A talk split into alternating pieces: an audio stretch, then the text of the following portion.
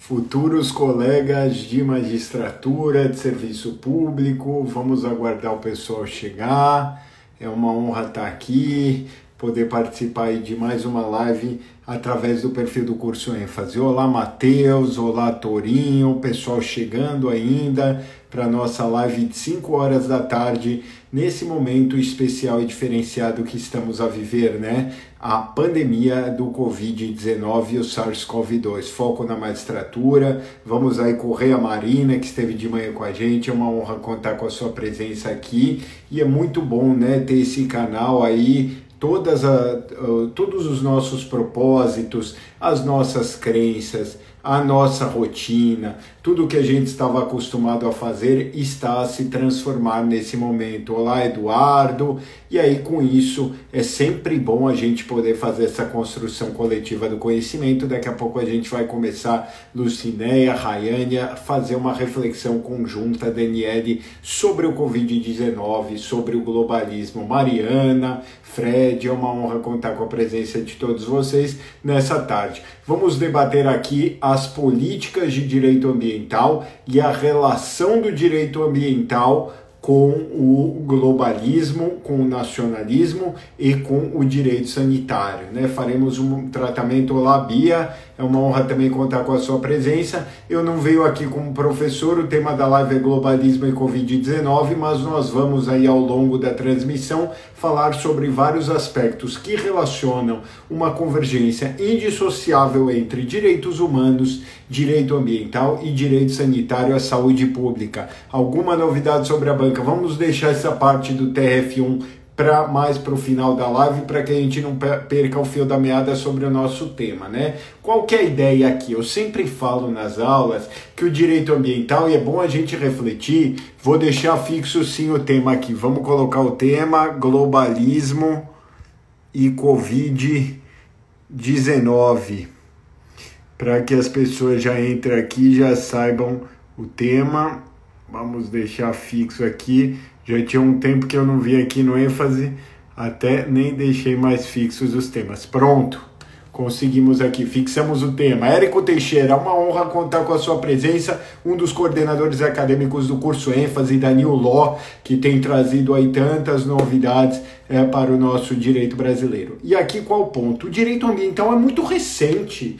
O direito ambiental começa a ser discutido na década de 70, com a Conferência de Estocolmo, o princípio da precaução, que talvez seja o fundamento basilar para tudo que a gente reflete sobre a Covid-19, ele foi criado no Rio em 1992, na declaração aqui do Rio de Janeiro. Então é algo muito recente e a própria ideia de sustentabilidade que leva a esse pensamento coletivo são coisas recentes. E o direito sanitário? Nós não falávamos disso porque não tínhamos recentemente uma pandemia que justificasse essa reflexão, mas eu tenho certeza que, assim como aconteceu com o acordo de leniência, que é algo muito novo, colaboração premiada, compliance, então a gente falava de compliance ambiental, compliance é, de direito administrativo, de penal, com certeza vai ter agora um compliance referente ao direito sanitário. Na verdade, o que estamos a falar é um meio ambiente artificial, meio ambiente do trabalho, ou seja,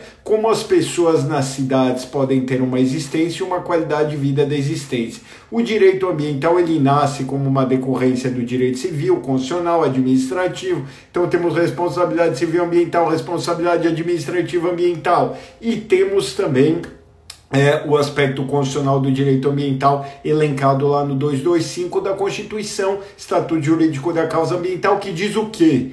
nós protegemos ali, nós temos o dever de defender e proteger esse macro bem ambiental equilíbrio ecológico para gerações atuais e futuras, né? Esse dever de proteção decorre da sustentabilidade, né, com aspecto intergeracional, ou seja, crescer a economia, preservar o meio ambiente e garantir condições de equidade social tudo isso perpassa a discussão sobre a pandemia do coronavírus, porque nós temos que garantir empregos e aí precisa de políticas públicas de fomento. Tivemos MP 927, agora MP 931, precisamos injetar dinheiro na economia e ao mesmo tempo garantir aí o achatamento da curva. É curioso que em relação à pandemia do coronavírus e o Moreira, nós temos uma situação desconhecida. Por quê? Porque o vírus é novo e o vírus pode fazer as suas mutações em qualquer hospedeiro que ele esteja, né? Ou seja, não há como tratar do ponto de vista nacional esse problema do coronavírus. Porque se tiver alguém na África, no Irã, vai afetar possivelmente um americano, um brasileiro. É como a ideia, a força do direito ambiental de que a poluição não conhece fronteiras. Assim como a poluição não conhece fronteiras, também o vírus não conhece fronteiras. E é um erro pensar que fechar a fronteira, o medievalismo, vai levar à erradicação dele, porque, por exemplo, na peste negra nós não tínhamos movimento de coisas e pessoas eh, na intensidade que temos hoje, e ainda assim o vírus se alastrou pelo mundo, ou na gripe espanhola, talvez a última pandemia dessa dimensão. Mas o direito sanitário com certeza vai nascer, porque nós estamos a legislar agora de uma forma urgente. Então, estado de calamidade pública, medidas provisórias, deliberações parlamentares através de sistema de deliberação remota que com certeza todo esse direito positivo vai ter que ser pensado a partir de uma ciência do direito, com os paradigmas da precaução e da sustentabilidade. O que diz a precaução? Indúbio pro natura. E eu mesmo utilizo esse princípio da precaução nas ações de saúde que eu tenho. Agora eu estou convocado no TRF1 como é, é, substituto de um desembargador. Eu, eu uso indúbio pro vita, regulamento sanitário internacional. Interessante, magistrado carregando, interessante como e quem diz essa questão da cooperação internacional é o professor Yuval Harari, o guru do século XXI, que escreveu o livro Sapiens, que escreveu depois o 21 lições para o século XXI, escreveu agora é, gratuitamente, está disponível na internet. Coronavírus, falta de líderes para a humanidade. E aí ele diz que é preciso cooperação e confiança entre as nações para que alcancemos a solução. Até porque só com informação nós vamos poder é, chegar a um bom termo. Análise econômica do direito, é, law and economics, Mariana, fundamental, né? O direito ambiental também pode ser compreendido como direito econômico, até porque nós dissemos agora que é, nós temos que alcançar um equilíbrio, né? De certa forma, o que, qual é a resposta que o direito ambiental visa dar? Como assegurar um equilíbrio entre as necessidades da economia e da ecologia? É justamente assim, fazendo a análise econômica. No entanto, ela não é a única fonte última, a meu ver, de solução do problema.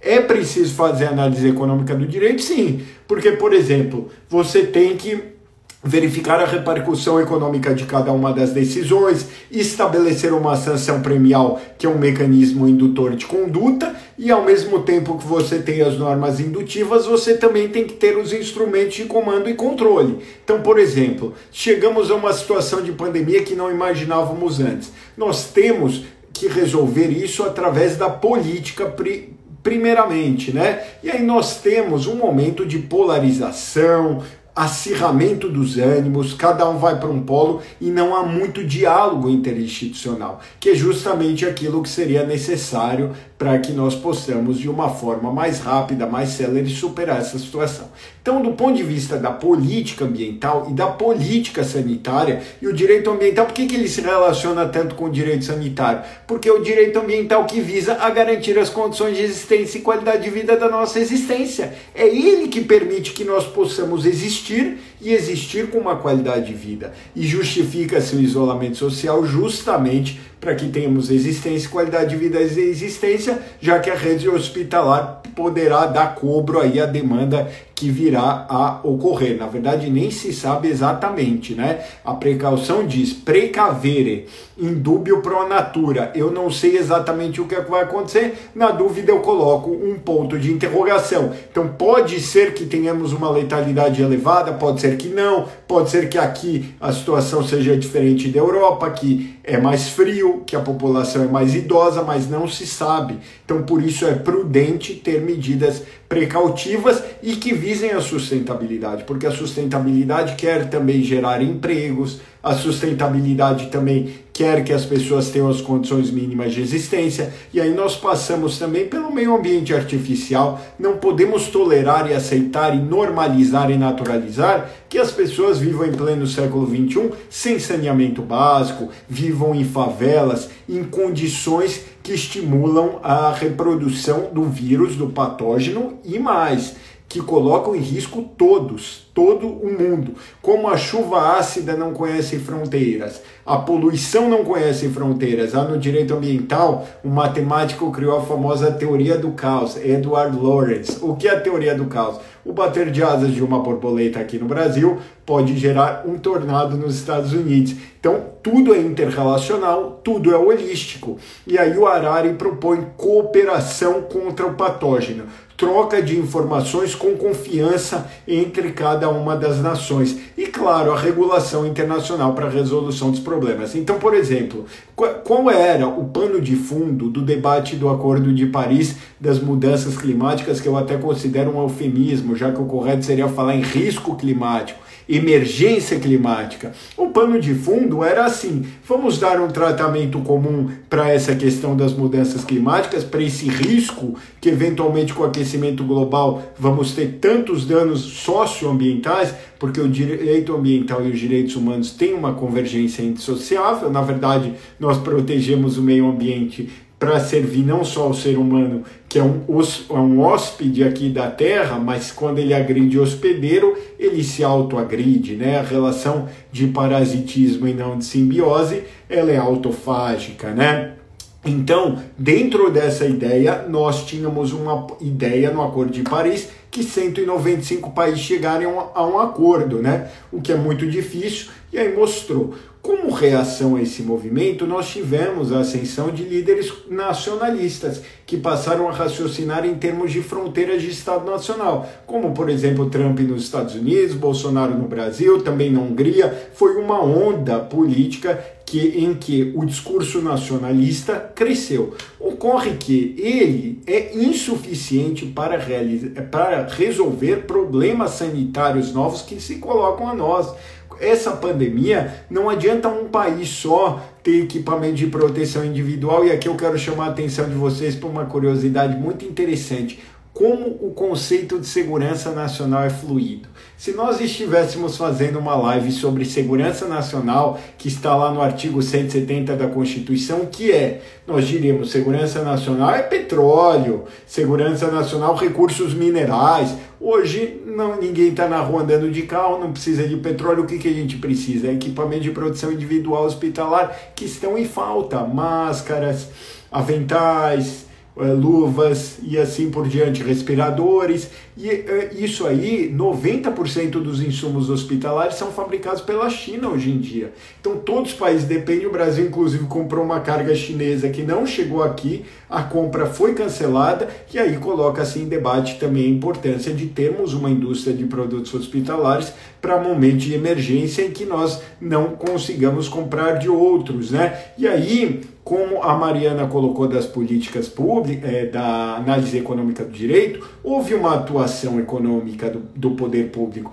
Então, por exemplo, foi proibido vender álcool gel com lucro, se isentou os tributos do álcool gel, e assim, fábricas que não tinham permissão e certificação para fabricação tiveram em caráter emergencial, porque é uma guerra, né? É uma guerra contra o vírus, se nós estamos perdendo vidas e cidadãos, a própria razão última de existência do Estado é essa proteção a partir da noção de, contro, de contrato social, né? de que falavam Hobbes, Locke, Rousseau.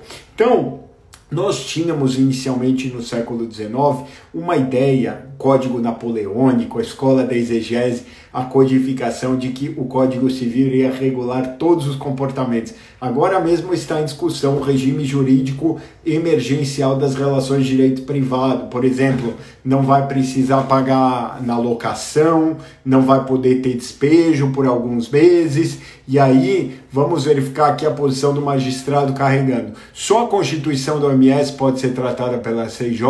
Agora me diz por que questões sanitárias não podem ser tratadas pela Corte Internacional com alta efetividade, né? Não sei que corte você está falando dos crimes. Você fala da Corte Internacional de Crimes contra crime de guerra, genocídio, humanidade.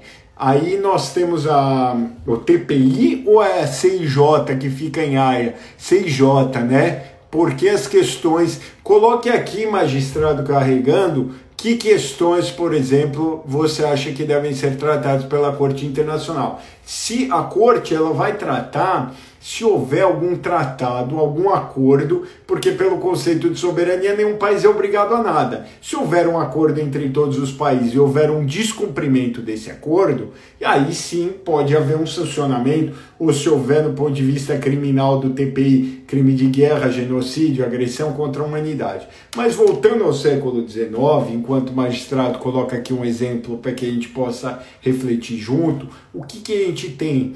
Tinha a ideia de aspiração de completude. Tudo que é direito vai ser regulado pelo o Estado, vai ser liberal, Estado gendarme, Estado polícia, vai garantir só a propriedade e a segurança. E aí tudo está lá no código. Se não estiver, tinha a lei de introdução ao Código Civil que falava assim: ah, em caso excepcional, analogia, costumes e princípios gerais de direito. Até se falava o legislador colocou nessa ordem, analogia, costumes e princípios gerais de direito.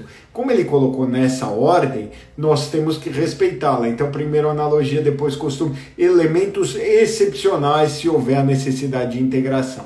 No século XX, com os horrores do nazismo, se verificou que não basta a lei, ou seja, a lei pode ser inconstitucional e o será quando houver a violação à dignidade da pessoa humana, que é o paradigma epistemológico básico que funda o direito no século XXI. Ou seja, para que, que existe direito? Era para garantir obediência à lei no século XIX com o Estado ausente. No 20 se falou, ora, só a lei não dá, só obedecer o direito positivo, até porque o nazismo obedeceu o direito positivo. Então a lei tem que estar de acordo com o artigo 1 da Lei Fundamental de Bonn de 1948, posterior ao nazismo, de acordo com a Menschenwürde, dignidade da pessoa humana.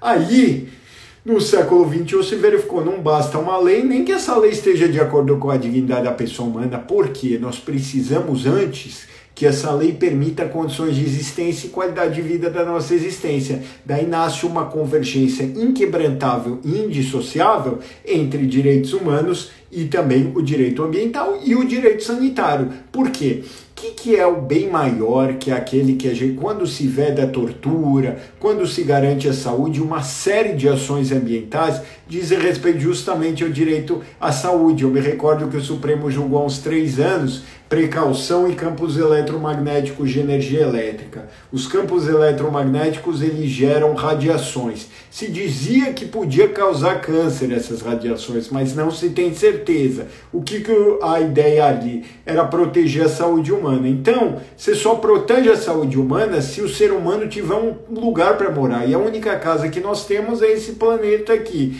Então não basta qualquer lei, nem qualquer lei de acordo com a dignidade humana. Também tem que estar de acordo com as condições mínimas de existência qualidade de vida da existência. Essa quarentena que nós estamos a viver, a China no ano passado e no ano retrasado, eu me recordo, já teve outros lockdowns por conta da poluição. Essa, esse costume do asiático de usar máscara decorre muito da poluição, porque a poluição atmosférica era tamanha que podia causar danos severos à saúde, claro que menos danosos que o Covid-19, mas poderia, e quem tivesse eventualmente imunidade baixa poderia ter graves problemas. A orientação do, era que as pessoas ficassem em casa, né? Vamos verificar aqui o que o magistrado carregando nos coloca. Obrigação dos estados salvaguardar a saúde em caso de pandemia. Penso nisso acerca de uma possível responsabilização de um estado. Magistrado, é o seguinte: a origem da pandemia, o que se conhece até agora, também não se tem certeza. A gente tem que trabalhar com os elementos que estão à nossa disposição, né?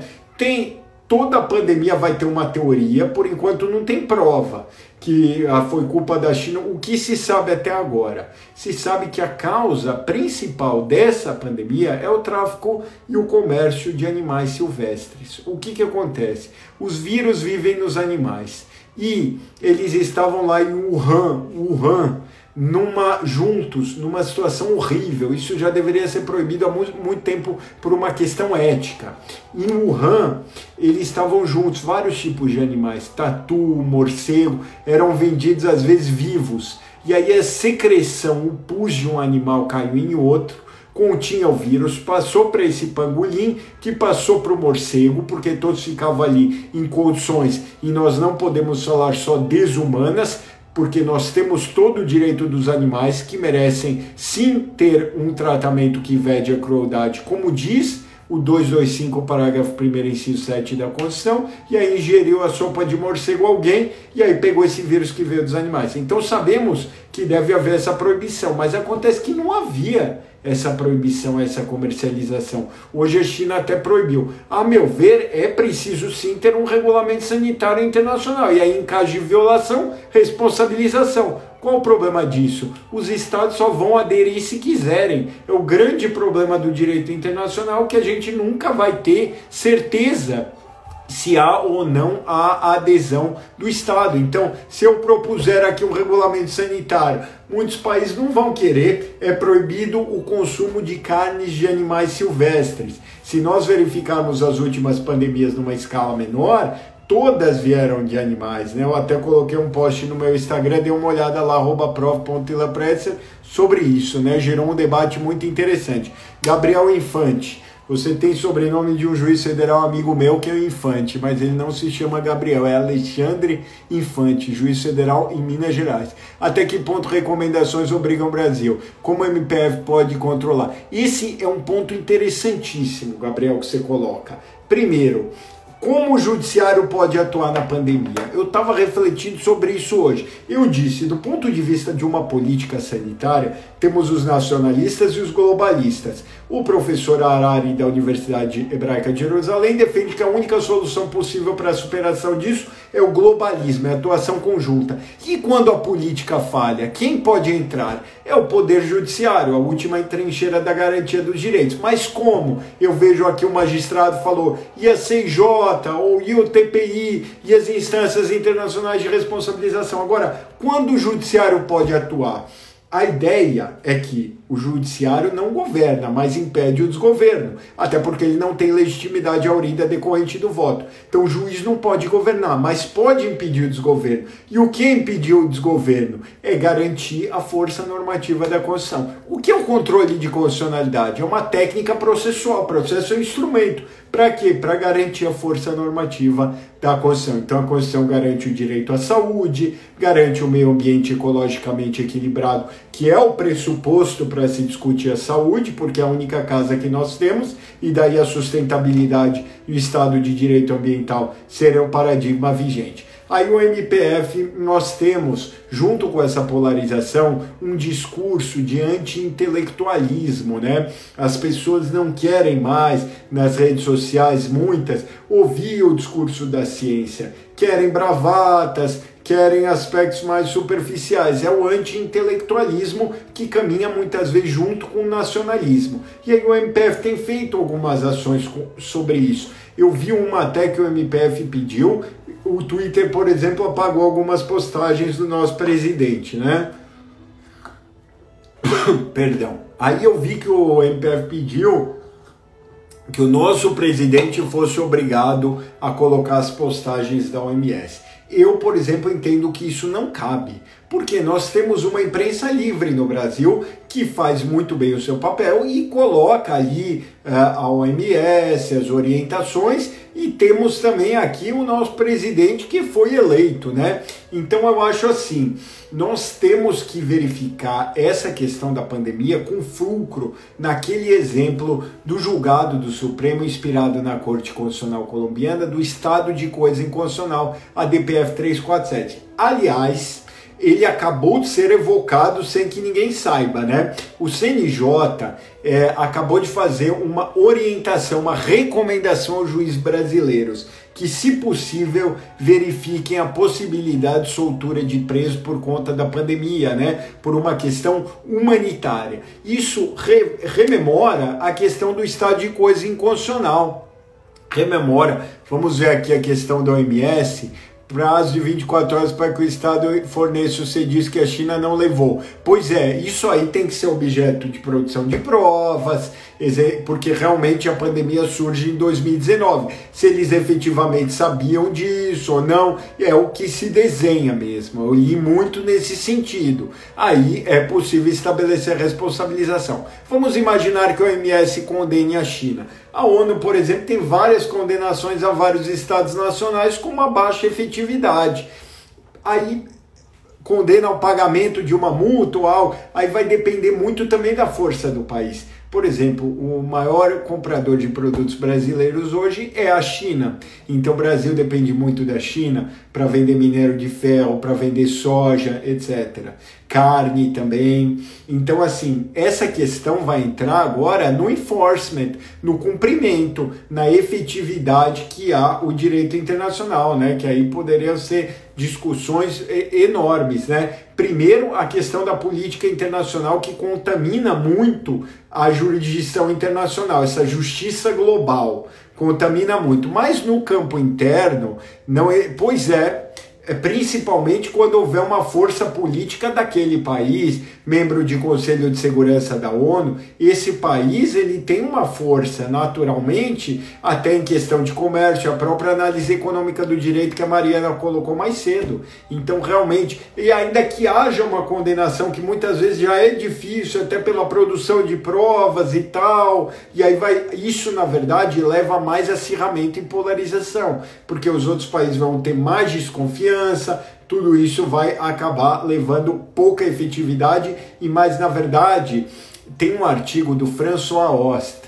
François Ost escreveu um artigo muito legal, está traduzido em português, o juiz Júpiter, Hércules e Hermes. Eu falei do século XIX da codificação. Aquela época nós tínhamos o juiz Júpiter, que era o juiz que fazia subsunção, o juiz oráculo. Depois nós passamos a ter o juiz Hércules, que era o que fazia ponderação. Então ele pegava o princípio da saúde, cada um poderia decidir qualquer coisa causava muita insegurança, né? Essa ideia de sopesamento de princípios em uma escala móvel de valores. Por isso se fala hoje no juiz Hermes, que é o juiz que analisa bancos de dados, busca a mediação, o diálogo, a conciliação e muitas vezes, através da intervenção judicial e políticas públicas, justamente destravar o poder público, que é aquele que tem legitimidade aurida do voto.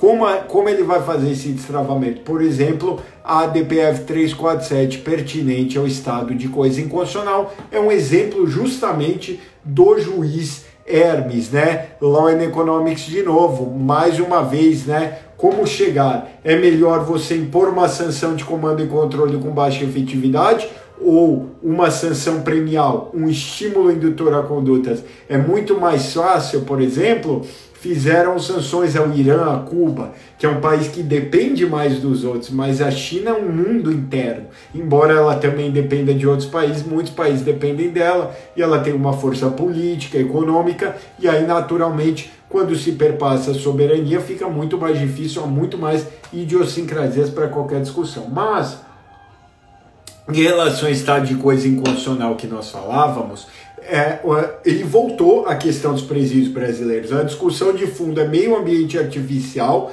convergência indissociável entre o aspecto humanitário, o aspecto sanitário e o direito ambiental, que é holisticamente considerado desde o julgamento da DIN 3540 pelo STF, e aí nós temos esse debate: como o juiz vai agir se a política ainda não conseguiu resolver o problema? De novo, parece com essa discussão que a gente está falando aqui. Como é que vai o juiz impor algo que não é resolvido há anos se o papel aceita tudo? Eventualmente eu vou dizer assim: todos os presídios estão superlotados providencia a criação de presídios em um dia. Ora, isso é inexequível. Se não se resolveu em tantos anos, algum gargalo há. E aí esse gargalo pode ser feito através de um acompanhamento, de uma jurisdição supervisória mais leve, com metas flexíveis e regular acompanhamento até que a lide esteja resolvida. Então, um dos caminhos, talvez, é esse modelo do juiz Hermes, que dialoga, é o que Antoine de Garapon, jurista francês, fala de justiça descentralizada, da proximidade e da participação. Agora, em relação ao patógeno em si, a Covid-19, esse artigo do Arari está fenomenal, é, é, é, gratuito na internet, tem 15, 20 páginas, tem na Apple Books, tem para Android também, é, foi publicado na revista Time e foi traduzido agora pela Companhia das Letras. Ele defende justamente isso, a única forma de vencer o patógeno é global porque como transgênicos, como poluição, chuva ácida, ele não conhece fronteiras e imaginar que você vai pegar todos os equipamentos de produção individual e com isso dar uma solução interna ao problema é, um, é uma falsa é, concretização dele, porque amanhã vai ter superbactérias, amanhã vai ter outros vírus. Na verdade, um ponto que me parece relevante é a eliminação e erradicação do comércio de animais silvestres vivos muitas vezes feitos com tráfico ilegal, um crime altamente lucrativo, pouco conhecido, juntamente com o tráfico de drogas, armas, o tráfico de animais silvestres é altamente lucrativo. Também horrível porque os animais sofrem, é, morrem e é algo que deve ser erradicado. Como? Com enforcement, com uma fiscalização efetiva e, de novo, com a cooperação entre os países, porque é um tráfico internacional, né? E todos os crimes internacionais, eles dependem disso. Além disso, se um país identificar um vírus ou uma superbactéria, que pode ser um problema que vamos enfrentar, já há 15, 20 anos se fala, olha, com o uso indiscriminado de antibióticos, pode vir uma superbactéria e essa superbactéria pode chegar logo e causar o mesmo problema, morte em massa. Quem aí não viu Black Mirror pode aproveitar também esse isolamento social horizontal que estamos todos em casa agora e assistir, que fala de possíveis cenários de distopia, um ensaio sobre a cegueira, tem o seriado também Pandemia, tudo isso pode voltar. E aí sejamos estruturados do ponto de vista da saúde pública, do ponto de vista do meio ambiente, que não é só floresta, não é só o natural e o cultural, mas também o artificial. Nós temos que ter cidades sustentáveis com estrutura hospitalar, com condições habitacionais minimamente condignas para todos, que é o mínimo existencial, e também o meio ambiente do trabalho, né, em que todos possam trabalhar aí com é, condições rígidas, né, um ar puro que respiram e etc. Eu acho que com essas considerações fizemos bons convites à reflexão de todos vocês. Foi muito bom estar aí com, com vocês ao longo dessa transmissão. Eu estava com saudade de falar aqui no perfil do curso ênfase, depois vou fazer outras lives, vamos ver aqui a posição. Artigo 62 da Constituição do OMS, dever de apresentar relatório, nação nenhuma segue. Pois é, nós temos isso, leis que pegam e que não pegam. Muito, por exemplo, muitos países são devedores de organizações internacionais, o Brasil entre eles. Então tem que pagar um dinheiro para a ONU. Não paga. Muitos países, não é só o Brasil. E aí você, claro que ao não dar dinheiro, você fragiliza a instituição, ela não tem condições de trabalhar em um nível a contento e não apresenta os relatórios e não tem Milena, sou eu que agradeço. Então, essa questão do enforcement passa também pelo que o Arari fala lá: coronavírus, a ausência de líderes da humanidade. é o que ele coloca lá, dê uma lidinha, só 20 páginas. Valeu, Milena, Alessandra, é, obrigado. Eu quero encerrar com a reflexão do Pablo Neruda no seguinte sentido, Josiane. Bom para a gente refletir junto, né? A ideia não é vir aqui como professor, são dúvidas de todos nós. Estamos aí pensando em brainstorm, né? Conversando em voz alta. Valeu, Mariana. E vamos encerrar com Neruda, né? Marina, sempre bom aí contar contigo também. É bom, né? Aliás, a tecnologia, ela tem agora, com a pandemia, nós temos que tirar o que aconteceu de bom bom, pensar positivamente. Obrigado pela sua participação, magistrado. Eu não conhecia a, a Constituição da OMS, muitos aspectos interessantes eu vou ler depois. Agora, é interessante como essa pandemia acelerou, Paulo, uma coisa que ia ser inevitável. Que é isso, grande Bortoleto, coordenador aqui do curso também, uma honra contar com a sua audiência. Acelerou é, o inevitável, o lives, o uso da plataforma Zoom, videoconferência, home office. Então, tudo isso era algo que iria ocorrer, era algo importante. O importante, pelas circunstâncias, já que direito não é só norma, já dizia Miguel Real, é norma, mas também o valor e o fato, pelas circunstâncias fenomênicas e fáticas, fomos obrigados a mergulhar nisso que estamos agora. Vamos tirar lições no TRF1, estamos fazendo sessões de julgamento por videoconferência pelo aplicativo Teams com sustentação oral dos advogados de forma que aí dá para também destravar um pouco o enorme volume de processo. Então vamos aprender muito, é o método do erro acerto, Maria Rúbia, bom contar aí também com a sua presença, legal te ver por aqui, assim como na manhã, e vamos seguir conversando, mandem aí inbox, eu estou à disposição. Que temas vocês querem que a gente possa tratar? A gente conversa junto, participa. A ideia aqui é um ambiente leve que possamos fazer aquilo que o Arari recomenda às nações, né? Que é conversar, buscar soluções, ouvir sugestões e todo mundo aprender um com o outro. Na verdade, aqui na andragogia, andragogia é o, a pedagogia para adultos, na verdade, pedos é criança. Então a pedagogia é um ensino para as crianças, a andragogia é um ensino para adultos. É muito importante essa discussão coletiva, porque todos têm algo a colaborar e cada um tem a sua vivência, ao contrário das crianças em que o ensino tem um aspecto mais uniforme. Tá bom? Aí a, a ideia do Neruda é assim: somos livres para fazer escolhas e prisioneiros das consequências daquilo que escolhemos, diz o poeta chileno. Eu queria trazer essa reflexão para o aspecto coletivo e globalista, de cooperação de todas as nações para as gerações atuais e as gerações que ainda nem existem. Enquanto sociedade, somos livres para fazer escolhas que terão consequências para nós e os nossos filhos e os filhos dos nossos filhos, que é o aspecto intergeracional de que tanto fala o direito ambiental, né? Ética, solidariedade e equidade entre gerações. O direito civil falava nós só temos direitos do nascimento com vida e o nascituro tem alguma proteção antes do nascimento. Mas o direito ambiental existe para proteger, já dizia DiCaprio quando ganhou o Oscar por o regresso, né? Nós temos que falar pelos nossos filhos e filhos dos nossos filhos e netos dos nossos filhos, porque é um dever ético garantir a, ele, a eles também condições de existência e qualidade de vida da nossa existência. Valeu, Dani. Valeu, pessoal. Estamos juntos aí. Qualquer coisa, mandem mensagem para mim lá no meu perfil, prof.ilapresser. Valeu. Um grande abraço. Foi bom estar com vocês. Valeu.